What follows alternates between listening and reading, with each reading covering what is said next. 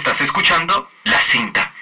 En el episodio de hoy, ¿dónde y a qué horas lo hacen los escritores? Vamos a discutir los lugares que más frecuentan los escritores para inspirarse, cómo algunas letras tienen horarios, las pócimas especiales de los escritores y la magia de escribir en el lugar favorito. Quédense conectados, suscríbanse en iTunes y Spreaker y participen en vivo tuiteando con el hashtag La Cinta de Juan.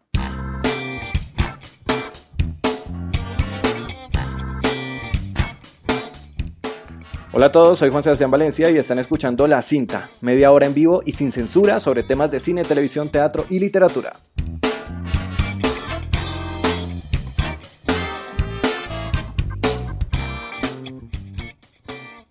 Bueno, antes de entrar en el tema del día, quiero recordar tres cosas muy importantes. La primera, este programa es en vivo, por eso muchas veces me puedo llegar, no sé, a embollar, como cuando me toca decir algo en inglés y cometo el error garrafal de decir, por ejemplo, God's Father o que Jack se ahogó en vez de que se congeló. Entonces, señor Coppola, señor Cameron y hasta señor DiCaprio, perdón. Dos, como ya aparece un iconito en el iTunes Store que dice eh, parental yo no sé qué, quiere decir que ya puedo decir la palabra embollarme y enredarme sin preocuparme. Tres, Ustedes pueden participar en vivo desde mi página web juansebastianvalencia.com y hasta pueden chatear sobre el tema del día. Pero si no lo logran, no se preocupen, todos los episodios de la cinta los consiguen en el iTunes Store, en el Stitcher y en el Deezer. Y lo estoy diciendo para el que está escuchando en este momento y de pronto se pregunta, este man, ¿por qué me está hablando como si estuviéramos en vivo? Pero bueno, ahora sí, a lo que vinimos. ¿Dónde y a qué horas lo hacen los escritores? ¿Se sienten cómodos en el lugar? ¿Existen reglas, horarios o pócimas especiales que usan para ese ritual? Yo, por ejemplo, necesito silencio absoluto y soledad eh, incluso si ahora están mis gatas y van a acompañarme mientras estoy escribiendo, ellas también tienen que estar en silencio absoluto, si no salen. Pero antes, cuando, por ejemplo, escribí Póker, mi primera película, lo hice en un café y lo hice por muchas semanas, me sentaba a tomar un café y escribía en un cuaderno con un lapicero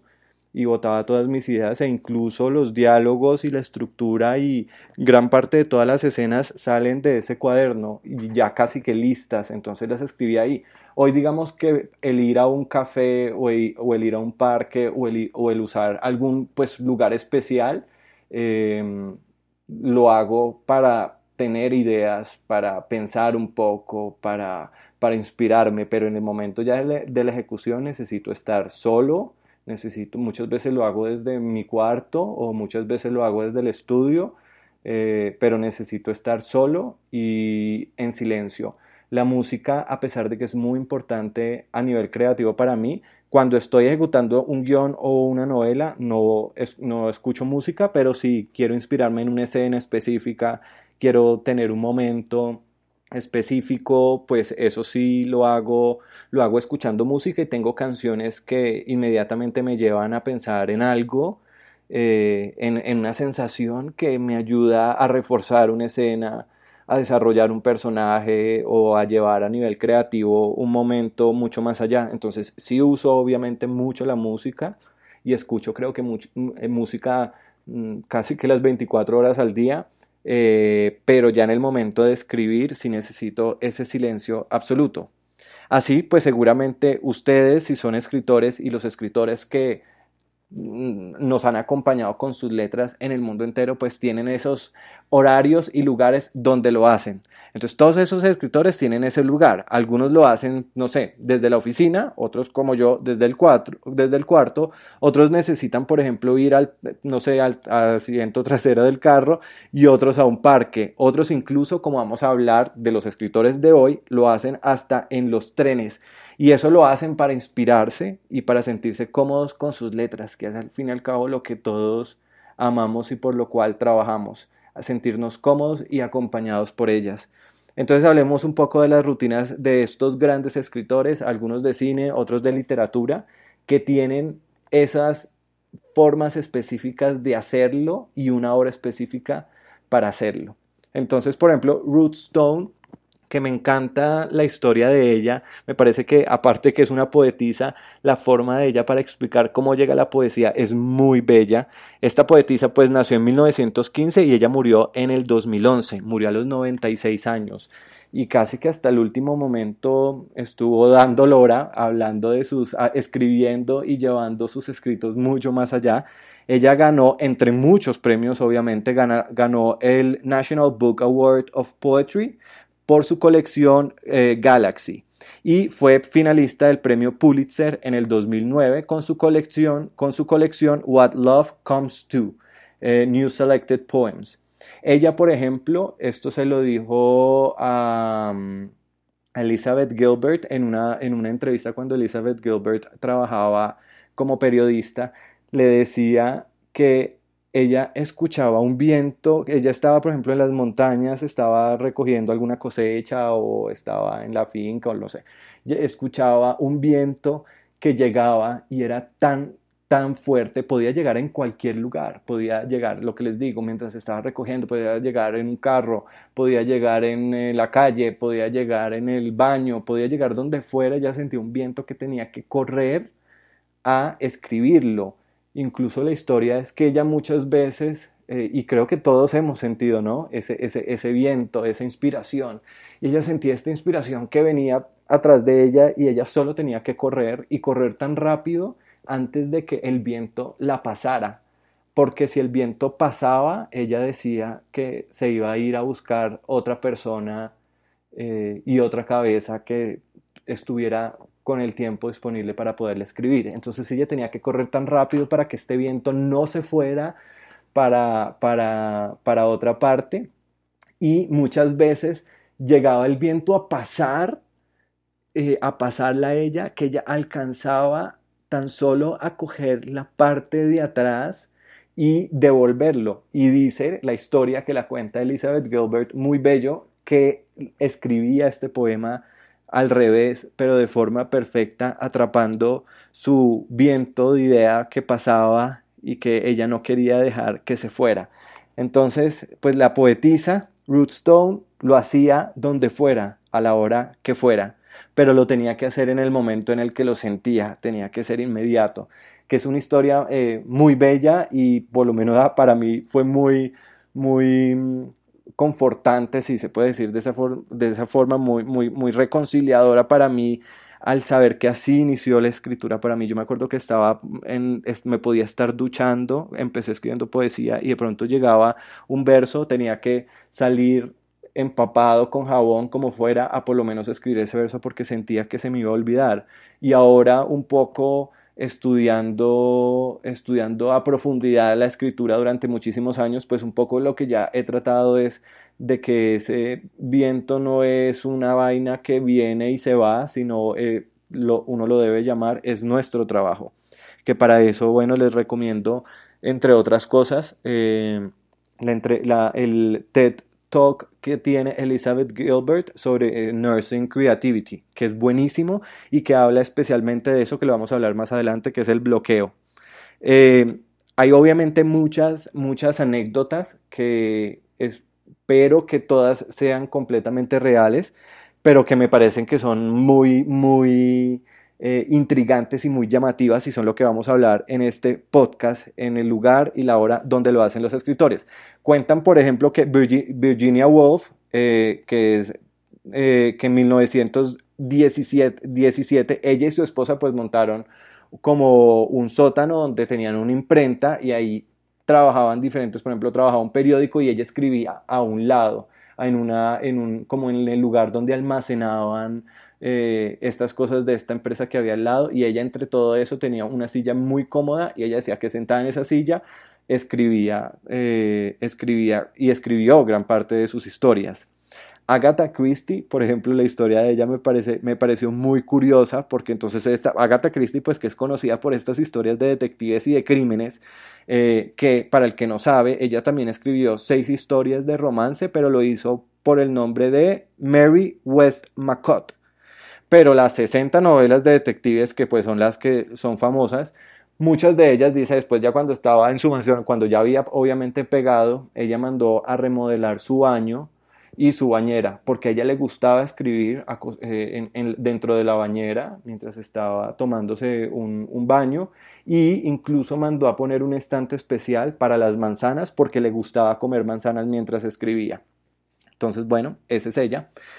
Haruki Murakami, que es este japonés que ha sido traducido en más de 50 idiomas, él pues tiene esta rutina de los japoneses y de todos los asiáticos que yo de verdad admiro y esta disciplina. Él entonces, por ejemplo, dice que cuando ya está escribiendo una novela, cuando ya la está ejecutando, se levanta siempre a las 4 de la mañana. Escribe alrededor de 5 a 6 horas. Después de terminar de escribir, él trota, después nada, puede que escuche música, lee y se acuesta a dormir a las 9 de la noche. Él, por ejemplo, dice que esto obviamente, aún siendo japonés, pues es consciente de que esto es muy difícil de hacer después de seis meses a un año. O sea, él dice que ya después de seis, a partir de seis meses empieza a volver complicada la cosa, pero antes debe ser una rutina que se debe acompañar. Pero él cree que después de seis meses, un año además, se logra como un estado porque es eh, la repetición, que es un poco, si no estoy mal, un poco lo que habla también la teoría de Meissner para los actores. Y, dentro de la repetición se encuentran cosas maravillosas. Entonces, eso decía Haruki Murakami. Eh, Ernest Hemingway, que es este novelista americano que fue el ganador del Nobel de Literatura en 1954, hizo una entrevista con George Plimpton y le dijo que cuando él escribía una novela lo hacía siempre en las mañanas y a la primera luz como de esa mañana, digamos que 5 o 6 de la mañana. Y lo hacía a esa hora porque él incluso sabía, él decía, no, no, me baño, casi que no me lavo los dientes, o sea, no he hecho nada, estoy sentado escribiendo y ese frío de la mañana que igual lo estoy sintiendo y mientras estoy escribiendo eso empieza a calentarme. Entonces, como que él asocia mucho con el despertar, con el renovarse, con el empezar con fuerza porque una vez terminada de escribir ya estaba completamente caliente, estaba completamente listo y su cuerpo se había ya preparado para, para recibir el día. Él lo hacía en la mañana y es muy curioso ahora hablándolo porque vamos a, con los, con los que vamos a discutir eh, en, este, en este ratico y con los que hemos venido ya discutiendo, todos ellos lo hacen en la mañana, lo hacen en la mañana, lo pueden hacer en, en, un estudio, al parecer, lo hacen frente un, un, como son, digamos, estos hasta ahora los, los que hemos hablado clásicos, pues supongamos que lo hacían con lápiz y papel o en su debido caso si lo tenían con la máquina de escribir pero lo hacían en un espacio solos y lo hacían muy en la mañana, tenían horarios, eran muy diurnos, pero y eran muy madrugadores, pero todos los noctámbulos, digamos, creo que es esta nueva generación de escritores. Y no es porque yo esté diciendo que yo, porque a mí me gusta escribir de noche, pero eh, hace muchos años también viví con una, con una escritora eh, como roommate y ella también escribía en la noche y uno que otro escritor escribe en la noche, pero si uno se pone a leer y las cosas que dicen las personas, seguramente porque el tiempo ya nos está acabando más, eh, entonces seguramente se tiene que hacer en la noche. Pero, pero no es solamente porque uno lo deje para última hora, para nada. A mí, a mí, la, a mí la noche me encanta es porque, porque pues es, el silencio, es la soledad que al fin y al cabo busco cuando es de día timbra el teléfono, se escuchan a las personas de al lado, se escucha el vecino, se escucha esto, entonces pues me parece que no, no, está alguien conectado y nos está compartiendo, qué chévere, estamos en vivo, les recuerdo, eh, y pueden participar en el chat a través de juansebastianvalencia.com. Eh, sigamos, entonces, bueno, entonces yo simplemente lo hago en la noche, es como me gusta hacerlo. Judith Picol, que es esta novelista americana con más de 14 millones de copias y libros impresos, ella tiene como alrededor de 50 años, me parece que es muy joven. Eh, ella fue la que además ella se convirtió en la escritora de La Mujer Maravilla del volumen 3 de DC Comic en el 2007. Además que me parece que eso es súper curioso y súper interesante y ella tiene ya más de 20 libros escritos y 7 de esos mínimo son New York Times bestsellers. Entonces, bueno, eh, ella habló con Noah Charney sobre el tema que ahorita les estaba hablando de Elizabeth Gilbert, que es el bloqueo. Esta señora Jodie Picoult, por ejemplo, piensa que el bloqueo no existe y para ella no existe. Y ella, por ejemplo, lo compara, como, por ejemplo, con que uno tiene que hacer una, una, un, ensayo para el colegio o para la universidad y el ensayo es para mañana. Y como sea, se tiene que escribir ese ensayo eh, antes de esa mañana a la hora que se tiene que entregar. Pero, y es lo mismo que trata de decir eh, eh, Elizabeth Gilbert, en esta TED Talk que les digo que es increíble, que es, ok, si nosotros sentimos ese viento de inspiración como esta gran poetisa, ¿cómo hacemos para que esto igual sea un trabajo? Porque al fin y al cabo es nuestro trabajo y seguramente como muchos lo tenemos que hacer diariamente. Entonces, no quiero hablar mucho de ese tema porque el bloqueo de escritores lo voy a tratar en otro, en otro episodio cuando me lea un libro de Elizabeth Gilbert que estoy esperando, que es su próximo libro, que decidió no sacar novela, sino que decidió sacar y hablar un poco de creatividad, es lo que entiendo que es este libro Big Magic. Entonces, para los que quieran, también se lo van leyendo, así como yo, yo estoy esperando que, que me llegue de Amazon y eh, lo leo y hacemos un programa sobre el bloqueo del escritor. Pero entonces, bueno, volviendo a Judith Picol, entonces ella no cree en el bloqueo y hace esta comparación que yo les decía de que el estudiante igual tiene que entregar su ensayo, entonces uno como escritor tiene que entregar su trabajo. Keren Russell que espero lo esté pronunciando bien, me parece que es una vieja, una dura, porque tiene 34 años y ya fue finalista del premio Pulitzer de ficción en el 2012 con su novela debut Swim, Swamplandia. Ella, por ejemplo, es consciente de que le cuesta mucho trabajo sentarse a escribir. Como muchos escritores que nos sentamos y queremos sentarnos a ejecutar y tenemos al frente la pantalla y estamos viendo el cosito alumbrar y titilar y de pronto no aparece nada o de pronto aparecen unas cosas que no sirven. Ella también se siente de esta misma forma. Ella como muchos pues que han investigado diferentes estrategias para escribir, hay escritores, por ejemplo, ella decía, hay escritores que se ponen propósitos de escribir tantas letras en, un día o en tantas horas. Ella decía, no, yo no puedo escribir tantas letras, pero el hecho de si, si ella se puede sentar unas 5, 6 horas a escribir de forma continua, así a un par en un momento y tenga que generar una investigación, pero todo llevado a la escritura, ella considera que es un buen día. Para ella no está como como igual, yo sí creo, o sea, si se han dado cuenta las personas que tienen como esta rutina tan rígida, logran cosas como por ejemplo Nicholas Park, que Nicholas Park, siendo tan joven, también tiene, no sé, veintipico de libros y tantos de ellos bestsellers y tantos de ellos hecho, hechos películas, que es cosa que yo admiro y que uno tiene que empezar como escritor. Eh, y puedo entrar en el debate y si quieren entrar en el debate para eso está el chat en este momento abierto porque les recuerdo estamos en vivo pero entonces, em,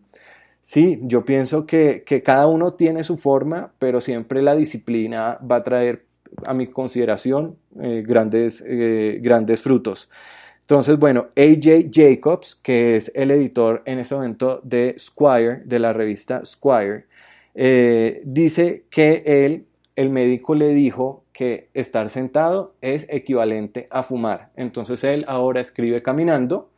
y lo empieza haciendo con una pequeña idea, después con la otra y bajo la repetición empieza a escribir, obviamente después seguramente se tiene que sentar en un momento, pero digamos la mayor parte de ese tiempo que uno se queda mirando la pantalla del computador o viendo el papel, eh, él lo hace caminando. Y esto a nivel médico, que me pareció a mí, yo como que dije, uy, esto me puede llegar, llegar a servir a mí. Joan Didion, que es la escritora del el guion de 1996 de Up Close and Personal, ella en una entrevista en 1968 dijo que cuando escribe no le gusta ser interrumpida por nadie. Pues porque ella me encanta, pues porque una hora de interrupción es una hora perdida que posiblemente se pierde de la escritura y que jamás ella ni nadie va a poder recuperar. Eh, ella al inicio de escribir se toma un tiempo para pensar, desecha algunas ideas, confiesa que muchas de, mucho, este proceso la mayoría de las veces lo hace bebiendo, eh, y después al día siguiente saca notas de lo, que, de, lo que, de, lo que ha, de lo que ha sacado mientras está bebiendo y mientras está pensando. O sea, se pasa su momento delicioso. No le gusta, como les dije, ser interrumpida por nadie ni que la visite nadie. Y cuando está a punto de terminar a escribir, ella, escribir, ella necesita acostarse en el mismo lugar, en el mismo cuarto, donde está el escrito, donde está el manuscrito porque ella dice que eso, o, es lo que yo entiendo, ella lo asocia con una energía que se está moviendo, que son ideas que están ahí mm, moviéndose, entonces eh, pues ella no se quiere separar de, su escrito, me parece que es bellísimo. Eh, eso con Joan Didion, que además tiene que ver pues mucho con cine, y J.K. Rowling, que la que ya pues me imagino y no y, y, estoy con ese, tenía miedo de entrar en este punto porque sé que los fanáticos de Harry Potter son muy muy fuertes eh, pero bueno lo que sé de ella es que ella eh, la idea de Harry Potter la tuvo en un viaje de un tren y que para ella fue eh, que ella primero pues no tenía además lapicero para escribir. Entonces ella decidió que simplemente durante esas cuatro horas que le quedaban de transcurso del tren, ella simplemente se iba a quedar pensando en sus personajes y básicamente lo escribió en su cabeza. Y en un momento ella lo piensa que eso es lo más positivo que le pudo haber pasado porque no fue como botar la las ideas, que es muchas veces lo que a uno le pasa, que es tan simple, lo primero que uno lo está sintiendo lo expresa, que sí, me parece muy bello y volvemos a esta poetisa con la que inicié el programa, pero ella me parece que da un punto de vista que es muy válido, que es al decir, al no poderlo votar todo o la palabra o vomitarlo todo, como dicen por ahí, simplemente ella pudo tener el tiempo de pensar cada cosa, de repensarla, de, de, de, recrearlo en su cabeza y de vivir su personaje una y otra vez, de vivir sus espacios, para que una vez se sentara a escribir, básicamente ya era todo muy claro, no era simplemente como muchos escritores y yo no estoy ni de acuerdo ni con uno ni con el otro porque las dos técnicas me han pasado a mí y creo que todas son válidas y, la, y, y, las historias llegan de diferentes, de diferentes formas, maneras y, a diferentes, y en diferentes circunstancias. Entonces, em, pero me parece que sí es muy válido. Muchos dicen que simplemente tenga, ahorita como ahorita voy a hablar de otro, eh, empiece y no sepa nada más, pero sepa el inicio y ahí llegará. Me imagino que el poder pensar más la historia nos les permitirá a las otras personas poder tener todo el espectro de todo y eso me parece que es que también es muy válido y, y yo lo he hecho. El último cortometraje que escribí, La Mujer, eh, la mujer que retó a la luna, ese por ejemplo, primero lo he escrito en mi cabeza de inicio, nudo desenlace, todo en mi cabeza hasta el final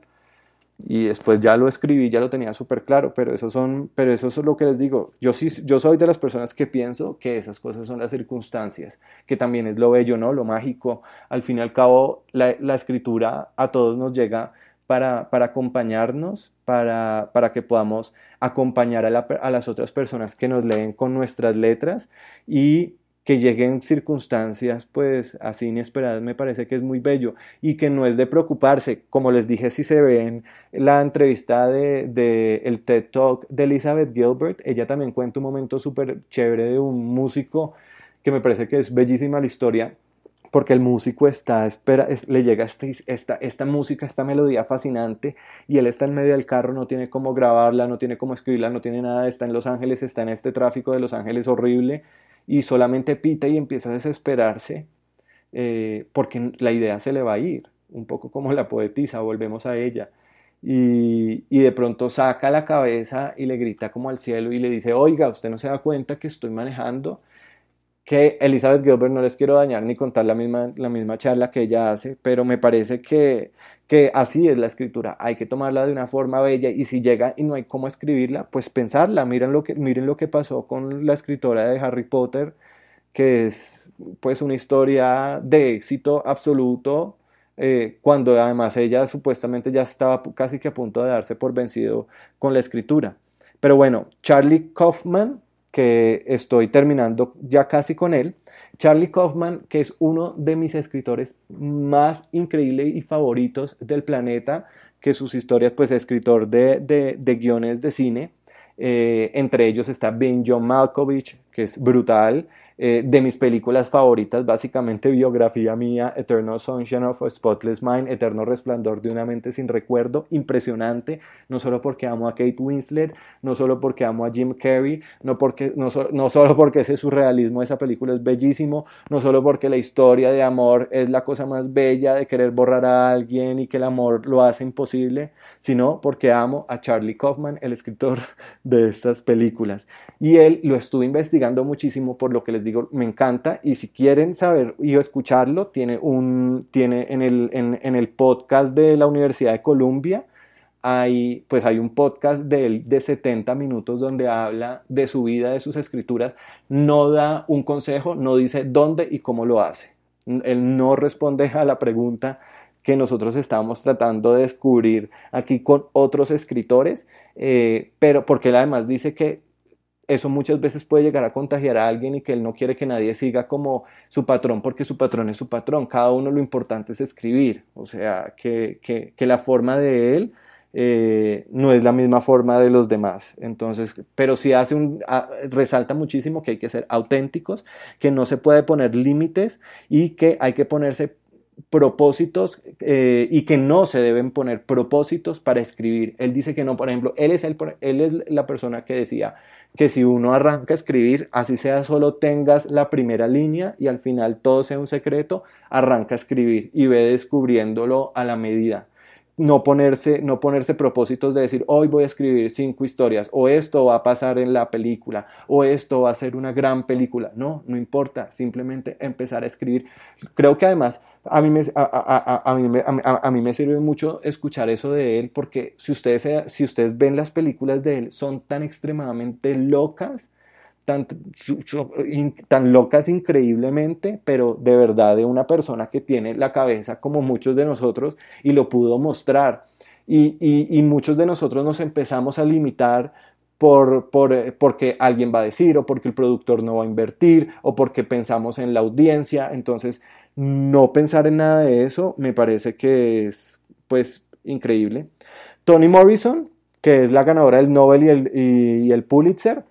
decía que ella a las 4 de la mañana también lo hacía. Entonces, eh, y Edith Wharton, la novelista y ganadora también del Pulitzer, eh, le gustaba escribir en su cuarto en la mañana. Ella me encanta por mí porque además ese egocentrismo de, de, lo que uno cree que podría ser el escritor. O ya no hay nadie así, pero, o bueno, no, no que yo sepa, pero ella vivía rodeada de sus perros y sirvientes y ella escribía y botaba el papel y el sirviente recogía. Tenía que haber silencio absoluto, pero el sirviente estaba ahí para recoger el papel que tiraba. O sea, ¿qué es esto de, lo que uno muchas veces cree que es los escritores y no es verdad? Pero bueno, miren, si había alguien, Edith Wharton. Y bueno, entonces me quedé pensando, eh, todos estos lo hacen en la mañana, todos estos lo hacen en la mañana, ok, en su cuarto, en el tren, eh, pero lo hacen en la mañana. Hay algunos que son noctámbulos, creo que la generación que, viene y que después vamos a poder investigar, eh, lo hace más en la noche no sé en dónde, pero lo hace más en la noche. Pero, por ejemplo, eh, Franz Kafka, que él también, por ejemplo, lo hacía en la noche, él decía, nada de bebida, nada de chocolate, nada de drogas. ¿Y cuál era la, idea de una vida nocturna? Pues eh, su memoria y su lapicero. Y decía que podía llegar a escribir hasta que le llegara la madrugada. Y George Orwell, a pesar de que era un tipo que podía escribir como que a cualquier hora, que es el tipo que escribió Animal Farm. Él, al parecer, sí le gustaba también escribir muchísimo en la noche.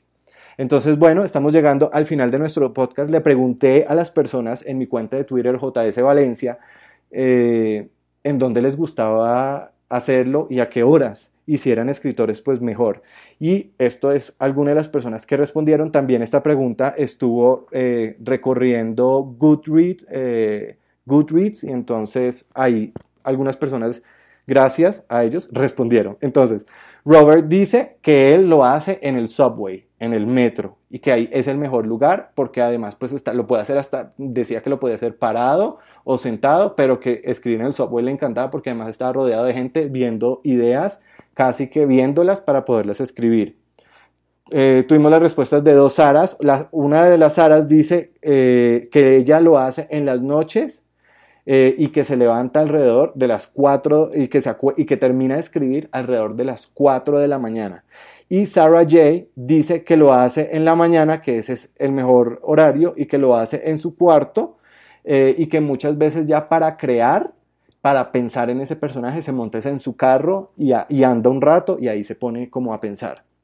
Y Eve dice que ella en cambio tiene un niño de dos años, entonces le toca esperar a dormir al niño para ponerse a escribir. Entonces el mejor lugar para escribir es entonces ese lugar, ese es el lugar mágico que puede llegar a ser una calle, un asiento trasero de un carro o incluso una bañera. Lo importante es que ustedes lo encuentren y que no paren de escribir y escribir. Recuerden que este episodio pueden descargarlo en mi página web juansebastianvalencia.com. No es que me encinte hablando, es que esto es la cinta.